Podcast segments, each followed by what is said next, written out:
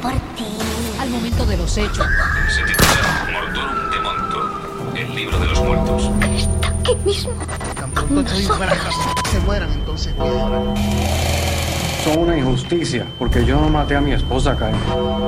of the so-called Night Stalker. He's the sadistic killer wanted for a series of murders and rapes. Vais a morir todas. Bienvenidos al podcast, al momento de...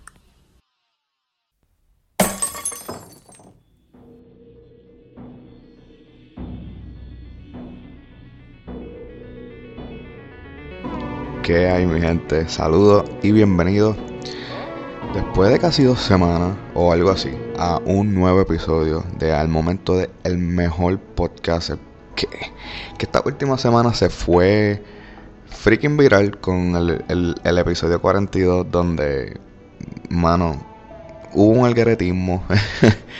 Yo sé que eso no es una palabra, pero hubo un algoritmo. eh, todo el mundo me estuvo escribiendo. eh, hubieron un montón de revoluces. O discúlpenme por el, el malentendido de que subió un episodio a mitad, el episodio de prueba, y no el episodio completo.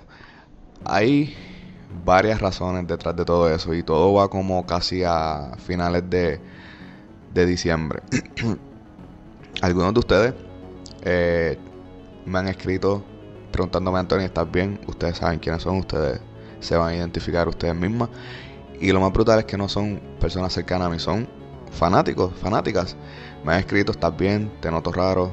Eh, y el episodio 42, el caos de que subiera el episodio que no era, fue como que el, el, el efecto de eso, ¿verdad? Y pues yo siempre le he dicho a todos ustedes, ¿verdad? Y aquí va una de esas razones.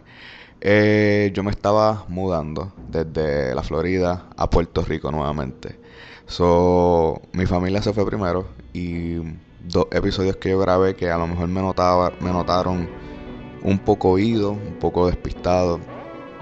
Eh, yo llevaba 15 días sin ver a mi familia. Y sí, me, me encontraba solo, solo en la Florida. Este, mi mamá no estaba, mi hermana no estaba, mi, mi- mi hija y mi esposa no estaban. So, yo estaba solo, simplemente con el podcast. Y por lo mejor esa es una de las razones por las cuales me notaron un poco oído. El día que el episodio subió, yo estaba viajando. Eh, por eso fue que lo puse una hora. Ese día la noticia reventó. Y por causa de ese episodio salir viernes y por el caos que se volvió de esa noticia. Miércoles lo tuve que subir miércoles, el mismo día que yo salía eh, de vuelta a Puerto Rico. So, con eso dicho, eh, gracias a las personas que, se acercaron y me preguntaron cómo estás, estás bien, Eh, espero que estés bien, estamos para ti. Muchas gracias, ¿sabes? Desde lo más profundo de mi corazón, gracias a ustedes por, por ser tan observadoras, observadores y escribirme. Yo se los agradezco un montón, de verdad que sí. Este, pero por un lado estoy contento, eh, volví a ver a mi familia, estoy de vuelta en casa, so, eso me tiene súper feliz. Estoy de vuelta en Puerto Rico y estoy bien contento por eso. Ahora estoy buscando dónde grabar. no tengo dónde grabar, estoy grabando en, en un espacio bien pequeño y, probablemente no, no podré subir videos ni fotos porque no tengo espacio para hacerlo ahora. Pero tan, tan pronto pueda hacerlo, eh, volveré a subir los formatos video y formatos de fotos que, que yo estaba haciendo. So, fuera de eso, todo está bien. Eh, de nuevo, gracias a ustedes por escribirme. El podcast está bien. Eh, la escritura del largometraje está más que bien. Creo que ya voy por una hora y diez minutos. So, está más que bien eso. Estoy de verdad como que bien, bien, bien contento. El, el episodio de la loquera esa. Muchos de ustedes me escribieron como que mira, no se escucha. Discúlpenme. Eh, de verdad cogí algunos bad reviews. Como que mucha gente me criticó. Este. Pero era algo que había que hacerlo, ¿sabes? Y bueno, esa es una parte de Anthony que ustedes pues no conocen porque pues yo cuando escribo mi podcast escribo como que una versión libro, ¿me entienden? Cuando yo hablo con Julie veo, cuando hablo con mi familia de un crimen, así hablamos. So, eso somos nosotros. Pero nosotros hicimos un disclaimer como que mira, vamos a hablar así, pónganse audífonos o quiten el podcast. Pero con todo eso de que tuve un poco de mal feedback o malos comentarios, el podcast rompió en número una cosa bien demente. So, nada, gracias a los que lo escucharon. En estas últimas dos semanas de transición, he estado bien conectado con ustedes y ustedes saben que eso me gusta, me encanta hablar con ustedes. Mucha gente me escribió que si vi el documental de Ted Bundy. Eh, tengo mis eh, mis reservas y no es con el documental, es con Netflix. Pues sentí que Netflix está quitándole como que la atención a la película que va a salir de Ted Bundy, la donde sale Zac Efron. Y aún más siento que Netflix como que le, se le adelantó a un documental que se llama Theodore, que es el nombre de pila de Ted Bundy, Teodoro, eh, que se llama ese mismo Theodore, y este es un, document, esto es un documental independiente. Ustedes pues podrán entender por qué lo estoy defendiendo. Es un documental independiente, no tiene ningún tipo de casa productora detrás de él que le dé dinero por su idea para que se haga posible. Eh, yo aporté, porque ellos tienen un GoFundMe, una. tienen una, una cuenta donde tú donas dinero para que el proyecto se haga posible. Un GoFundMe o un Indiegogo. hay miles de, de, de páginas web para eso. Y este proyecto lleva más de dos años. Este. Y sentí como que Netflix como que le pateó a ellos, como que le quitó un poco el, el focus a la película que va a salir pronto. Pero mucha gente también los veo sorprendida y este no es el primer documental de Netflix. ¿sabes? Netflix tiene series como la del Unibomber, eh, Ted Kaczynski, no me sé el nombre, perdón, no me sé el, el nombre de la serie. Tiene el de Making a Murder, el de Steve Avery, tiene Mindhunter, que yo la menciono aquí un montón. este no es el primero de Bondi. Perdón, este no es el primero de un asesino así reconocido. Eh, pero mucha gente me ha escrito como que lo has visto. No, no, no lo he visto. Y por la, razón que no lo he visto es porque no estoy viendo nada que sea asociado a crímenes. Porque no quiero contaminar la creación de, de, mi película. ¿Sabes? No quiero que, que... Por eso fue que yo había dicho como que, mira, no quiero que el podcast se, se contamine de esto. So, a lo mejor lo haga dos semanas, a, dos veces a la semana. pues esas son las razones. Pero eh, por eso no lo he visto. Una vez termine de escribir, lo vea. Y hay 10.000 documentales de Ted Bundy allá afuera. So, no creo que el de Netflix eh, sea muy diferente. Las grabaciones de él con eh, los periodistas y el FBI ya yo las he escuchado. Si se trata de eso, ya yo las había escuchado. So, no tengo prisa por escucharlo. Eh, voy al caso de esta semana, porque ya siento que hablé un montón con ustedes, pero los quería poner al día de lo que estaba pasando. El caso de esta semana va bien acorde con un incidente que hubo con un, actor de la serie Empire, donde lo golpearon, eh, le dijeron un montón de barbaridades porque él es una persona homosexual, él es gay, es un hombre eh, es negro, pues, trigueño, moreno, como ustedes lo quieran llamar. Eh, le echaron Clorox por encima, o no sé cómo se le diga Clorox en otro país. En Puerto Rico decimos cloro, eh, detergente de limpieza, no sé cómo se le puede decir. Eh, lo intentaron ahorcar con una toalla. Y yo creo que el tema de hoy está perfecto. Porque yo puse un tweet que decía como que en Estados Unidos, la nación, yo sé que este podcast lo escucha gente fuera de Estados Unidos y por eso es que le hago mención. Estados Unidos como nación está yendo para atrás, bien cabrón. Este, su líder, presidente, como que está aprobando todo eso por su línea de pensamiento. Este, y eso era una de las razones por la cual yo me quería ir, porque se, se siente eh, como que hay una persona por encima de ti que no tiene miedo de demostrarte que tú no perteneces. Y eso era una de las razones por las que yo decía, no necesito estar aquí si puedo estar en Puerto Rico. So, el caso de esta semana eh, eh, es bastante... Quiero pedirles discreción también porque a lo mejor puedo usar algunos términos con los cuales ustedes se puedan ofender y no es mi intención, es que tengo que, decir las cosas como esta persona lo dijo. So, vamos a darle eh, al caso de esta semana.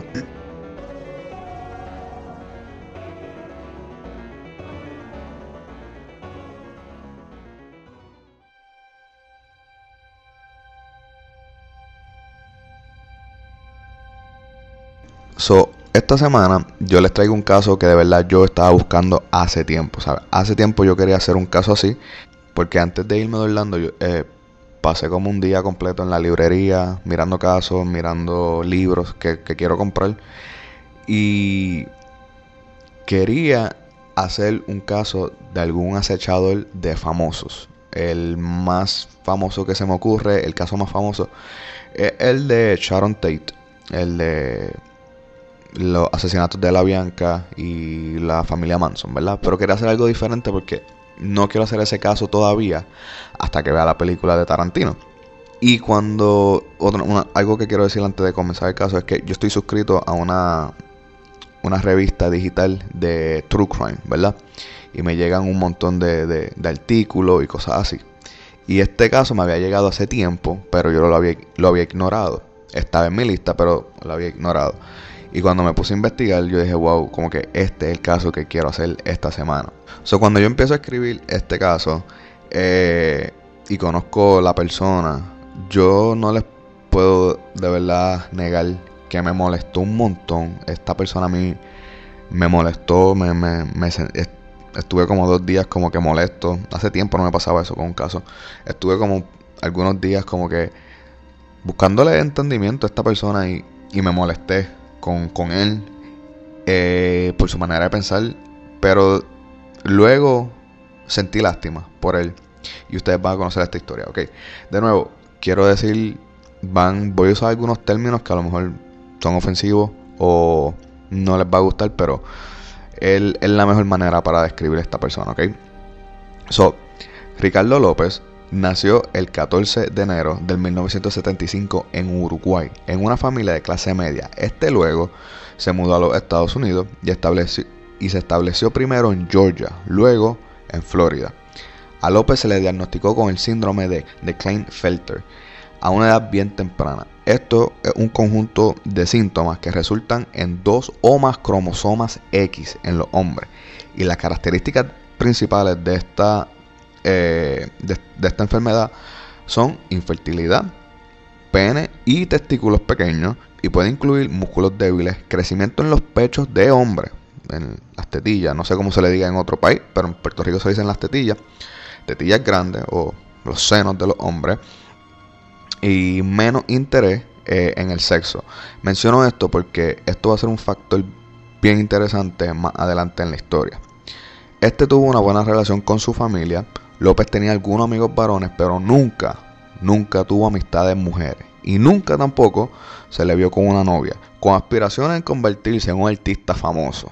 So, so, todos los tenemos, ¿verdad? López abandonó la escuela secundaria o la escuela superior, eh, como le conocemos en Puerto Rico. Sin embargo, no siguió seriamente esta carrera artística debido a sus sentimientos de inferioridad y temor a ser rechazado en la escuela de arte. En la escuela de arte, como que todo el mundo encaja, brother. Como que, fuck eso, ¿verdad, pichales? A los 17 años, López había vuelto socialmente solitario y como medio de escape, este se retiró a un mundo de fantasía y se sintió cautivado por las celebridades. Gente, nunca conozcan sus héroes de celebridades. Eh, no son lo que aparentan, so te van a defraudar, menos yo, yo soy igual en todos lados. Conocer tu héroe o tu celebridad favorita es como que eh, la peor meta que tú te puedes proponer porque siempre te defraudan, mano, siempre. Eso no. Yo tengo algunas celebridades en mi Instagram y a veces como que ponen algo que yo les quisiera comentar y yo digo, ¿para qué carajo yo les voy a comentar si esta persona tiene 10 millones de otras personas escribiéndole? ¿Cuál va a ser la diferencia de que me conteste a mí? Entonces, si no me contesta, yo me voy a sentir como mierda. No, olvídate de eso, no, no le conteste, no le escriba, olvídate, olvídate. Este se obsesionó, este se obsesionó con la actriz norteamericana Gina Davis. Gina Davis, ella salió en una película, en ambas películas norteamericanas, eh, una llamada Luis y Telma. Y la otra es Stuart Little, la película de ratoncito que habla, ¿verdad? Ella es la mamá del ratoncito. Eh, pero se enojó después que ella terminó la relación de un largo plazo y rápidamente comenzó una relación con otro hombre. So, este tipo se estaba eh, enojando por las decisiones que estaba tomando su actriz favorita en otro lado de los Estados Unidos. De seguro ella vivía en California y él en Florida. Y él se estaba enojando con ella por lo que ella estaba haciendo. Déjenme decirle, en este momento no hay nada de redes sociales, ¿ok? So, este tipo se está a lo mejor enterando de las decisiones de los famosos por revista, ¿ok? So, se está tardando un proceso de redacción de artículos, impresión, venta de la revista y que le llegue a él. So, vamos a ponerle que hay un periodo de a lo mejor dos, tres semanas en eso. Y este hombre se está enojando por las decisiones de esta actriz con la cual él está obsesionado. Son estos sentimientos de enojo hacia la actriz que este hombre nunca en su vida iba a conocer. Eh, Ricardo López decidió dar por terminado su amor con Gina Davis y estaría soltero, imagina, imaginándose, otra vez. So, pero al cumplir los 18 años de edad, López vio y escuchó por primera vez el video musical de una cantante islandesa. O sea, no irlandesa, no, de Irlanda, de Islandia, Iceland, ¿verdad? Llamada Bjork, pero se escribe B de bueno, J O R K. Bjork, pero se pronuncia Bjork. Este vio el video de su sencillo Human Behavior.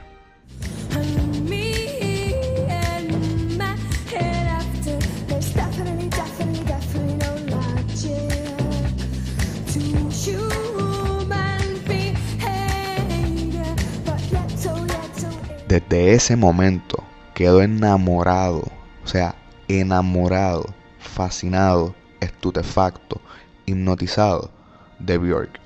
Y yo lo he dicho otras veces, como que eh, tú quedarte asombrado de algún arte no está malo, ¿sabes? Yo lo, yo, lo, yo lo he dicho cuando yo encontré a Queen por primera vez, yo, yo me quedé estúpido eh, cuando yo escuché a Queen, o sea, yo, yo lo dije anteriormente, cuando escuché a los Beatles, mano, yo cuando escuché a los Beatles, yo me, ¿sabes? Yo, yo me perdí en la música y no, lo culpo, pero este tipo lo llevó a siete niveles más altos de lo que cualquier persona se puede como que obsesionar con cualquier tipo de, de música o cantante o celebridad.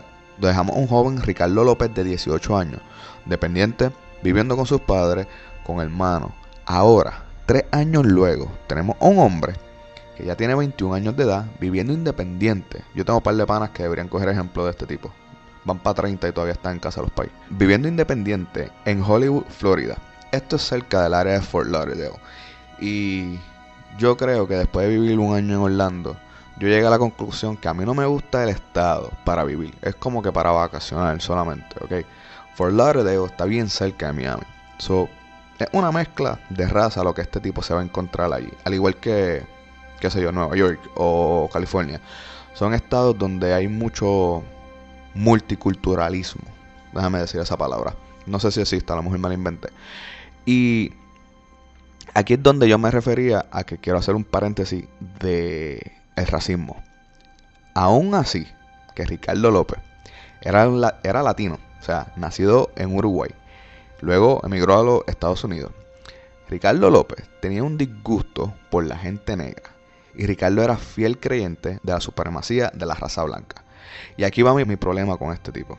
O con cualquier latino que tenga algún problema con gente negra y viva en los Estados Unidos. Brother, si tú eres latino básicamente tú eres negro en los Estados Unidos, ¿ok? So vas a recibir el mismo fucking trato, las mismas limitaciones, las mismas miradas por encima del hombro. O sea, más con la administración de Trump, como lo dije al principio, ¿ok? So, bitch, tu apellido es López. López. Tú no puedes tener un apellido más latino que fucking López, ¿ok? Como que eso es estúpido. Los white supremacists o los, los que se creen que la raza blanca eh, es la raza suprema. Brother, a ellos tampoco les gustan los latinos. O yo no sé de dónde carajo tú estás sacando información. Y para poner las cosas peor, Hollywood, Florida está bien cerca de Fort Lauderdale. O sea, hay una gran población negra y latina. eh, que esto era como que una bomba de tiempo para Ricardo López. So, en este momento, eh, Ricardo menciona que estaba viviendo independiente en Fort Lauderdale y trabajaba como exterminador de insectos o de animales. Pest control se dice en, en inglés. Este vivía en un mini estudio que yo les juro, yo les juro, que medía 12 pies por 12 pies. Esto era un cuadrado súper pequeño. Yo nunca había visto un estudio tan pequeño y ridículamente como donde este hombre estaba viviendo. So, esto era, honestamente, pueden buscar los videos. Eh, recomiendo que vean los videos. Era como que tú entrabas por la puerta y el lado derecho tenían la cocina, o sea, tenía fregadero y estufa. Al frente, al cruzar, tenían la puerta del baño y al otro cruzar, la cama. Eh, era bien ridículo de pequeño y ahí estaba viviendo esta persona, ok. So, aquí es donde la historia toma un giro bien, bien raro. En este momento es enero 14, 1996, cuando Ricardo se compra una videocámara para documentar su vida por los próximos fucking nueve meses. Pero no solo su vida. Ricardo López, an- antes, antes del primer minuto de video, o sea, pone la cámara y antes de que, esa, que ese video llegue al minuto, este confiesa que el mayor motivo de este video diario es para documentar su plan de asesinar el amor de su vida, a la mujer con la cual lleva obsesionado. O sea, yo no puedo enfatizar la palabra obsesionado por los pasados tres años a Bjork. Todo porque Bjork estaba saliendo con un hombre negro. Y en esta parte de los videos donde uno se enoja con él, porque él, obviamente, en Puerto Rico, nosotros podemos decir negro. En Puerto Rico, yo tengo 26 años, nunca, nunca he recibido ningún tipo de crítica racismo. Yo creo que en Puerto Rico, yo soy fiel creyente que en Puerto Rico no existe el racismo. Eh, yo he visto negros con blanca, mi mujer es blanca, yo soy prieto o negro. Eso yo lo veo a diario. Obviamente cuando voy a Estados Unidos eso no se ve. So, este tipo obviamente usaba la palabra negro, denigrante en, en inglés, eh, muchas veces, ¿sabes? Muchas veces. O tú puedes saber cómo tú la puedes usar esa palabra sin discriminar y con la intención de discriminar. Y este tipo lo usaba con la intención de discriminar, con la intención de ofender, con la intención de eh, faltarle respeto a la persona. So, estos videos diarios o confesiones de este tipo de plan o agenda o como hoy se le conoce, esto es un manifiesto, ¿ok? Hay decenas de este, criminales que hacen un manifiesto y es como su agenda de lo que quieren llevar a cabo y el por qué. Eso es un manifiesto. Eh, era de 22 horas de largo. Editado en el documental bajó a una hora y 20 minutos, el cual yo tuve que ver para entender este caso y entenderlo a él. Y ahí es que uno no tiene que ser un experto para saber que este tipo necesitaba ayuda de inmediato, ¿ok? ¿Sabe? Las condiciones de vida en cómo él estaba viviendo no eran las mejores. Había mucha basura en el piso, ropa por todos lados tirado. Y nada más de verlo, nada más de ver el video y la manera en que él habla, tú sientes la baja autoestima, ¿ok? Y él lo admite, él lo admite muchas veces y él culpa a su obesidad o, o culpa a tener un pipicito pequeño y de no poder encontrar una mujer. Y menos a Bjork, ¿sabes? Él, eh, ok, cuando ustedes estén escuchando esto, la meta, ¿sabes? Al final de esta carrera, la meta para él es Bjork. Esta cantante que, que está en Londres, lejos de él, como nueve horas en avión, miles de millas, que él nunca ha visto, que ella no sabe quién es él. Esa es su meta, ¿ok? Y él está acá en Florida, eh, molesto, frustrado, porque él sabe que no la puede complacer Y él ni la ha conocido, ¿ok? Eh, Eso es lo loco de este caso. So, todo lo que yo estoy mencionando es, es lo mismo que nos mostró en sus videos. Porque él siendo socialmente tímido, eh, nunca lo hubiese hecho. Pero en la intimidad de su casa, con una cámara, decide dejarnos ver este lado que a nadie más podía ver. Digamos que en ese primer episodio, ¿verdad? Del video diario o de su manifesto, él habla de su amor por Bjork, cómo la conoció cuando tenía 17 y cómo ella llegó y cómo le llegó a él la noticia. Recuerden, nuevamente, le está llegando las noticias por revista o por periódico o por MTV, que me imagino que daba mucho las noticias para ese tiempo. Pero no hay nada de fucking redes sociales. So, imagínense si este tipo era tan stalker, si tuviese hoy un Instagram o un Twitter, mano, fucking estuviese reportado hace tiempo. So, la noticia le llega que Bjork estaba saliendo con un hombre negro. Y él expresa esto como si fuese la fucking máxima traición hacia él. Hacia él. Como si Bjork lo traicionó a él. El hecho de que el nuevo compañero fuera negro era el acto más bajo, imperdonable, deshonrado y vil que esta cantante que no sabe quién carajo es Ricardo López pudo haber hecho en su vida. Y por eso ella tenía que morir. Esa era la manera de pensar de este hombre, ¿ok? So, ahí es que yo digo como que, mano, tú necesitabas como que dos bofetadas de tu mamá para recapacitar, porque así de cegado e ignorante es el racismo. ¿Cómo tú vas a decidir que una mujer que tú no conoces tiene que morir porque está saliendo con un hombre negro? Porque a ti no te guste. Ay, no, no puedo hablar de racismo. Mira, un muchacho me escribió en Instagram porque le gustó la, la descripción que yo di de, de- los nazis en el episodio 41. Eh, a mí, a mí me, me- quema por dentro ese tema porque es como que un ideal que ocasione tanto daño como que me quema. So, chicos, yo te leí. eh, es un caso bien grande, bien largo que tendría que hacer, pero me encantaría hacerlo. ¿Ok? So, aún estamos eh, en el primer episodio de este video, diario de él, ¿verdad? Y luego de hablar de Bjork por las razones por la cual ella debería morir, él detalladamente habla del por qué odia a las personas negras. De nuevo, las personas que vivimos en Puerto Rico, desconozco cómo sea en otros países. En Puerto Rico esto no se ve. De nuevo, mi papá es negro, mi mamá es blanca. Yo soy negro, mi mujer es blanca. Es como que esto en Puerto Rico no, no sé si es porque nosotros tenemos una mezcla de, de las tres razas, india, español y africana, no sé. ¿Será porque al puertorriqueño no le importa con quién se, se, se arrastre, se, se, se esté?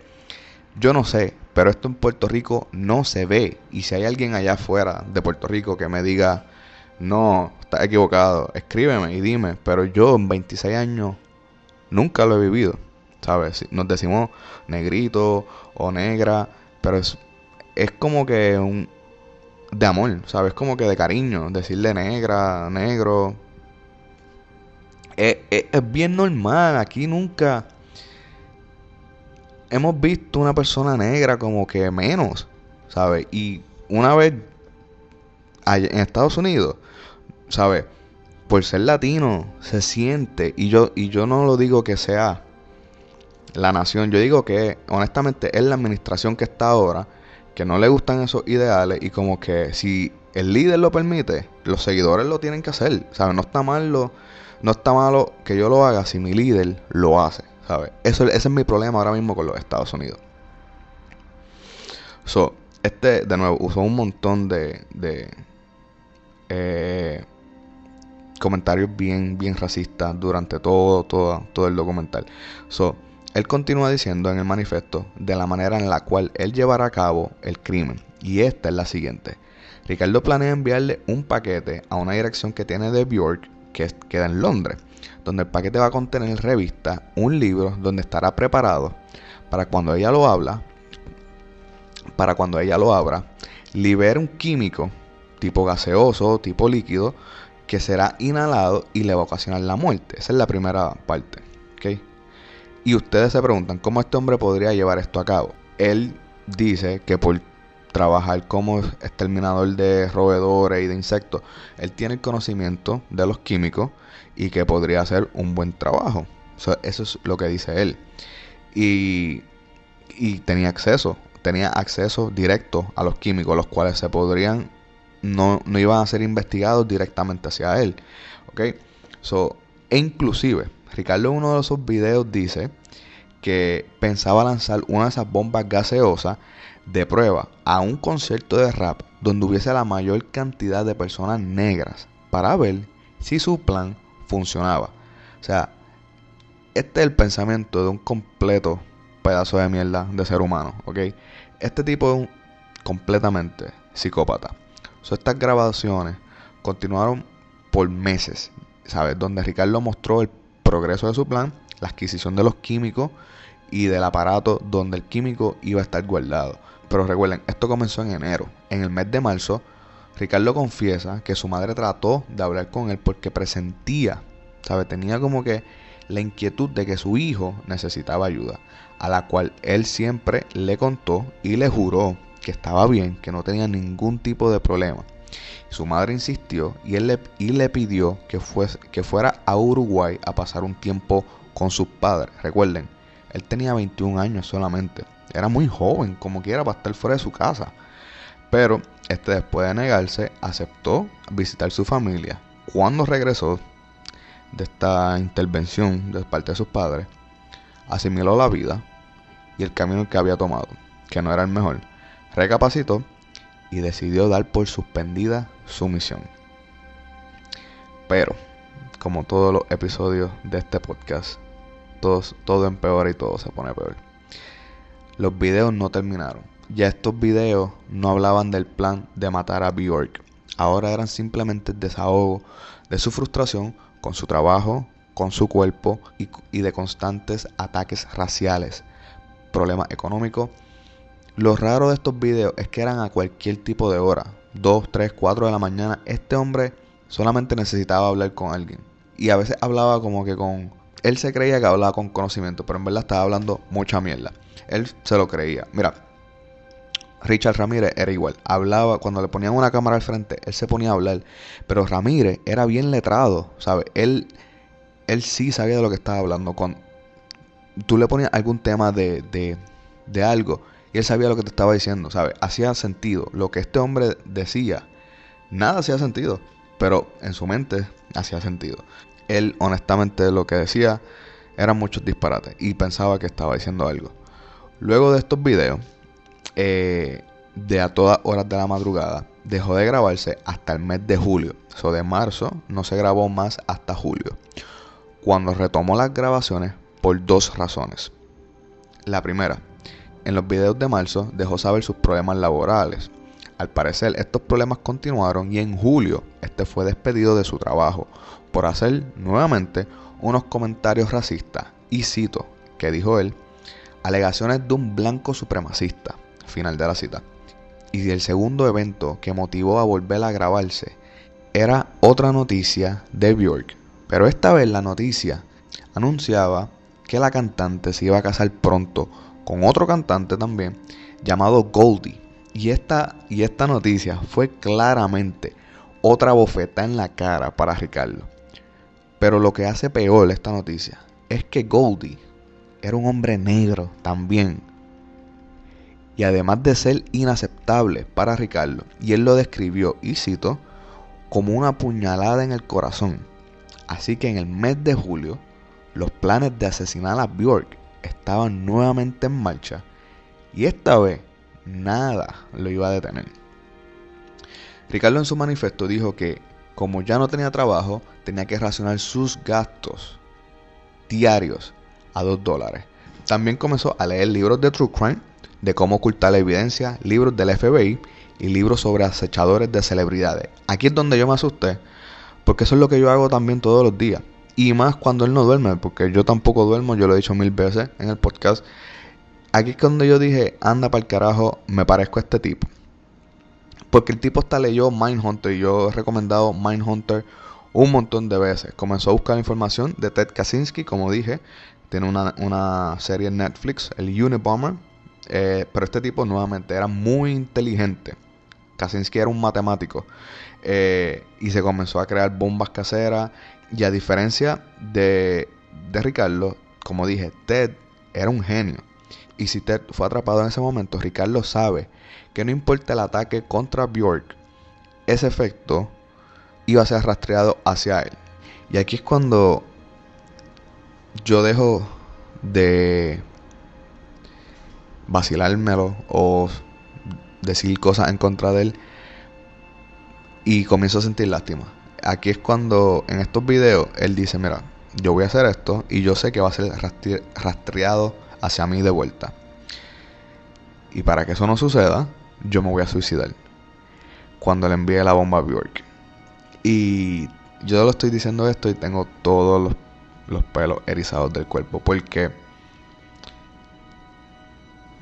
eh, requiere un montón de cojones, de, de pelotas, decir, después que yo haga esto y esta persona muera, tengo que morir yo. Y de verdad que ahí es cuando yo digo, wow, tú sí necesitabas una intervención seria. Pero tú tienes solamente 21 años. Tú necesitabas ayuda. So, en julio, so de julio hasta septiembre, todos los videos fueron de sus preparativos para lo que vamos a llamar el día D, ¿verdad? Todos fueron grabados y durante estos dos meses se vieron más cambios de humores, muchos comportamientos radicales como cambio de imagen, videos de él bailando desnudo, ah, eso era otra. Todos los videos de este tipo eran desnudos, todos, todos, y se le podía ver su cosita y ver por qué estaba frustrado todo, yo no sé por qué él se sentía en la necesidad de estar desnudo. A lo mejor que el, el- estudio era muy pequeño y hacía mucho calor. Pero todos sus videos eran desnudos. Eh, se ve como él adquirió los químicos. Yo no sé cómo es el proceso de adquirir los químicos. Pero estos químicos mortales que él adquirió sin estar trabajando ya, él lo logró sin ningún tipo de problema. ¿Ok? Este tipo eh, tra- trabajó, hizo pruebas con ellos, desnudo también. O sea, los videos están allá afuera. Eh, so, yo no sé cómo, cómo él se atrevía a practicar o hacer pruebas de esta bomba en un estudio donde se podía morir por los gases desnudo. eh, pero todo eso está documentado, ¿ok? Adquirió un revólver que iba a utilizar para quitarse la vida. Eso de nuevo, ¿sabes? Las leyes de los de las armas en no solamente Florida, fucking Estados Unidos completa, es muy fácil adquirir un arma eh, en los Estados Unidos. Y él fue, la adquirió sin ningún tipo de, de problema. Y como que en los tres días que se tarda, tenía su arma con él ya otra vez. Esta es completamente mi opinión. Él está completamente fuera de su mente. Y tiene también un... Y, com- está com- como que completamente determinado y enfocado.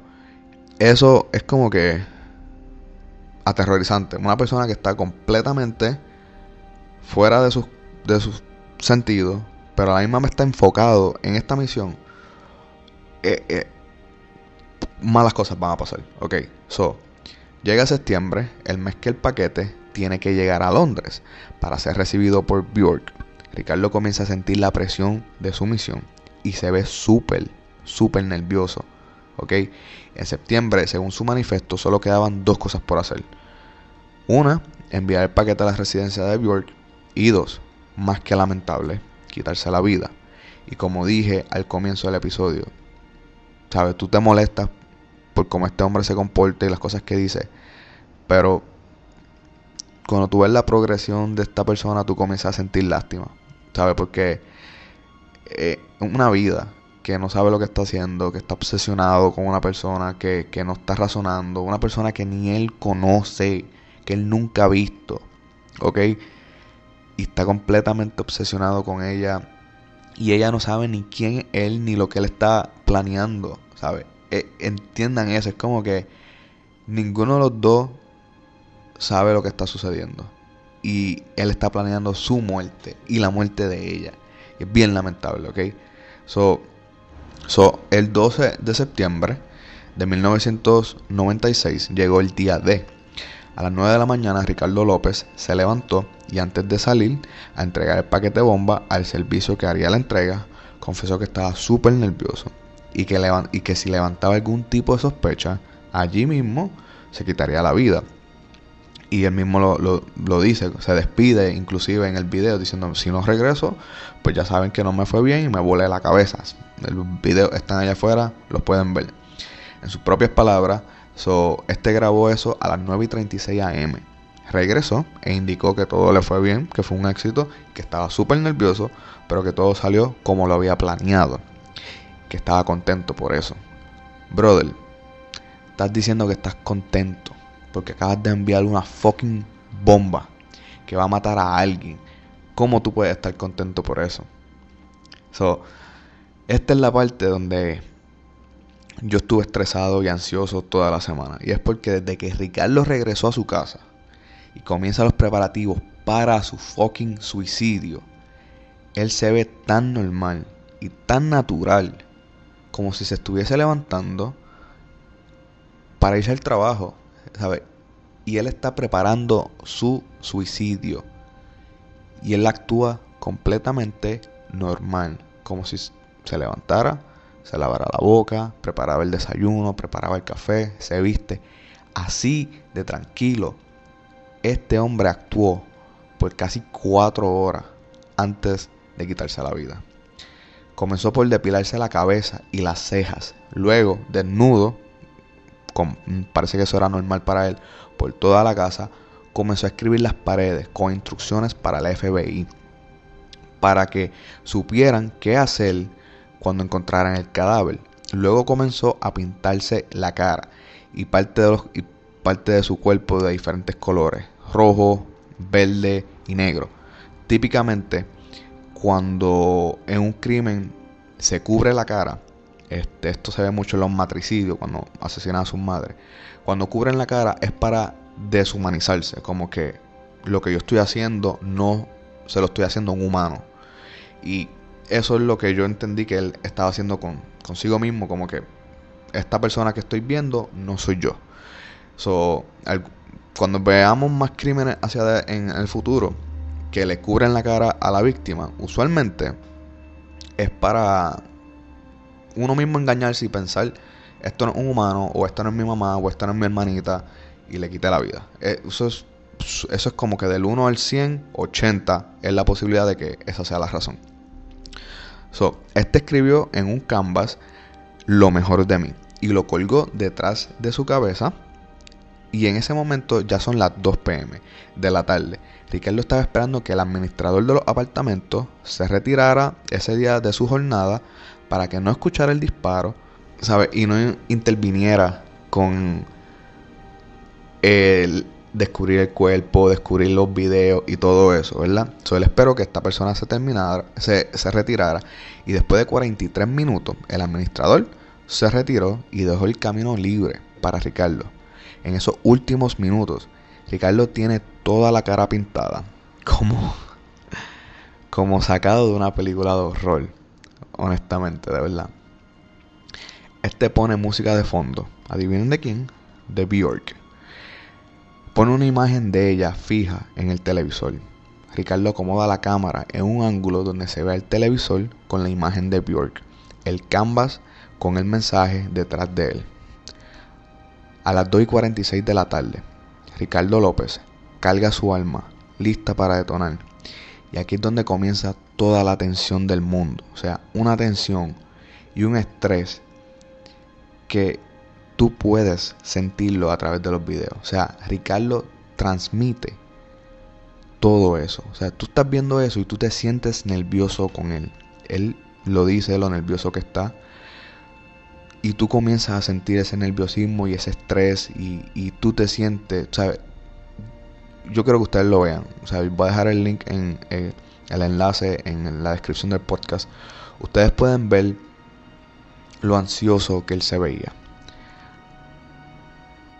A las 2 y 46, sentado, comienza a escuchar las canciones de Björk y gritó que esto era culpa de ella. estas decisiones. Luego se retracta y dice que no es culpa de ella, pero que ella aprenderá una lección. Él sabe que a lo mejor la bomba no va a funcionar, pero algo va a quedar de él con Bjork. Y honestamente es verdad.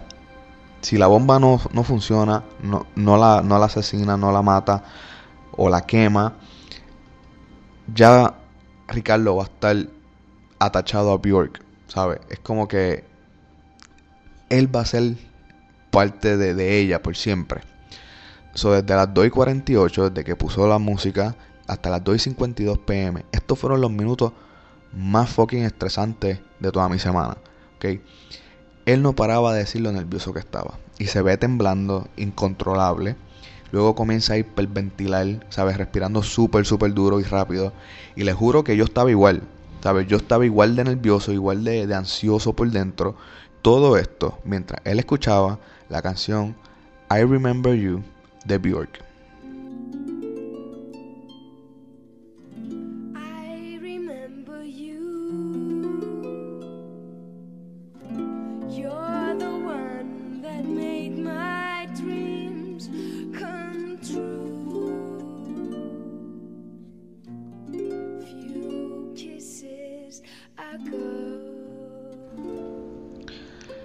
Con esta canción de fondo, el reloj marca las 2.53 pm. Ricardo López introduce el revólver en su boca y dispara contra sí mismo.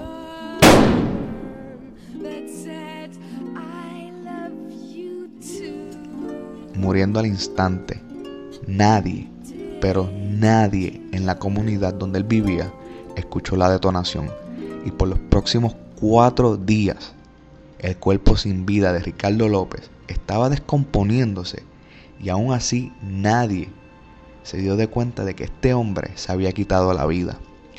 No es hasta que la sangre comenzó a filtrarse por el piso hacia el vecino de abajo y por las paredes. O sea, ahí fue que se percataron y fueron a investigar.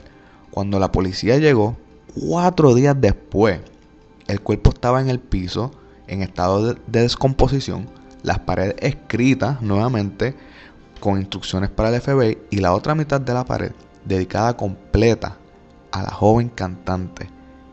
Eso era una escena sacada de una novela de horror, de verdad. Por suerte, el paquete se pudo intervenir cuando llegó a Londres. el, el, envío se tardaba cinco días y este lo encontraron al cuarto día. So, literalmente, el Scotland Yard, que es la policía de Londres, como se le conoce, tenía solamente un día para interceptar la bomba. Gracias a los planetas y a los dioses griegos, nadie resultó lastimado por este atentado. después del suicidio de López, Bjork dijo en un comunicado que estaba muy angustiada por el incidente y ella dijo, y cito, es terrible, muy terrible. Es una cosa bien triste que alguien se dispare como que, no sé, a lo mejor necesitaba un equipo de publicidad que hiciera una mejor carta Bjork, porque eso, no sé, se hubiese disparado otra vez con la poca sensibilidad que le pusiste a eso. Pero eso no fue todo lo que dijo. Ella dice también, hago música, pero en otros términos, la gente no debería estar demasiado involucrada en mi vida personal. Final de la cita. Ella también le envió unas flores y una carta a la familia de Ricardo López después de su suicidio. Ahí lo tienen, mi gente. El caso de esta semana. Un stalker. Eh, Ricardo López se le conoce en toda la internet como el Bjork Stalker. Eh, de nuevo, Bjork se escribe B de bueno J O R K. Eh, pueden buscar los videos. no se ve cuando él se suicida. Esa parte lo omiten. Pero, como yo dije, yo estoy suscrito a una eh, revista digital donde se ve él introduciéndose la pistola en la boca y todo maquillado. Y esa es la imagen que voy a subir al, a la página de Instagram. Eh, fue un caso bien difícil porque de nuevo es como que me jugó a mí con mis emociones, como que yo estaba molesto con él, luego siento lástima por él y luego es como que diablo, mano, porque ¿por qué? Tú necesitabas simplemente ayuda. So, aquí va mi constante recomendación. Mi gente, si ustedes conocen a alguien que ha pasado por algún tipo de trauma, molestia, algo así, envíale un mensaje, porque a lo mejor él te puede decir que está bien, como Ricardo le decía a su familia. Invítalo a salir, invítalo a una cerveza, a algo. Porque estas personas de verdad necesitan ayuda de nosotros.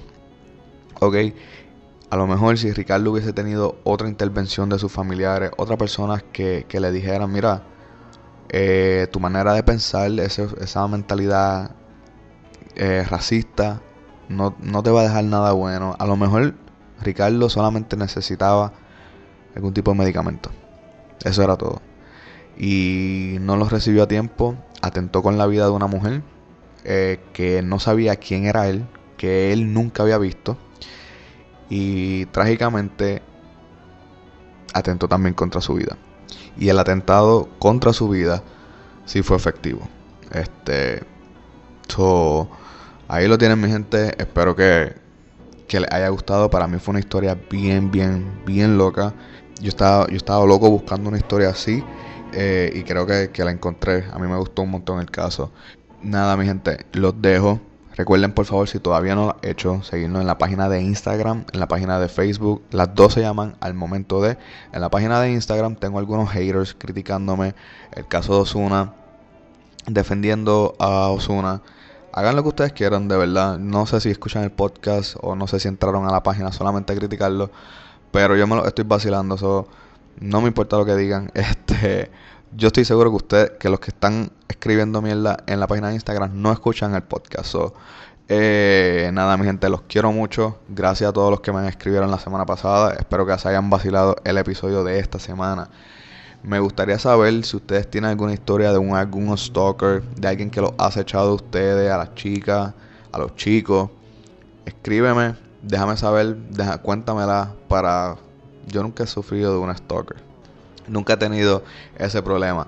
Pero si allá afuera hay alguien que ha tenido alguna situación con que una persona te persiga, te hostigue, escríbeme, cuéntamela para conocerla.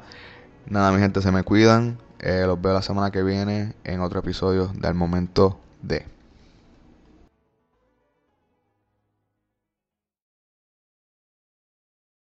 Oliver, tengo que grabar.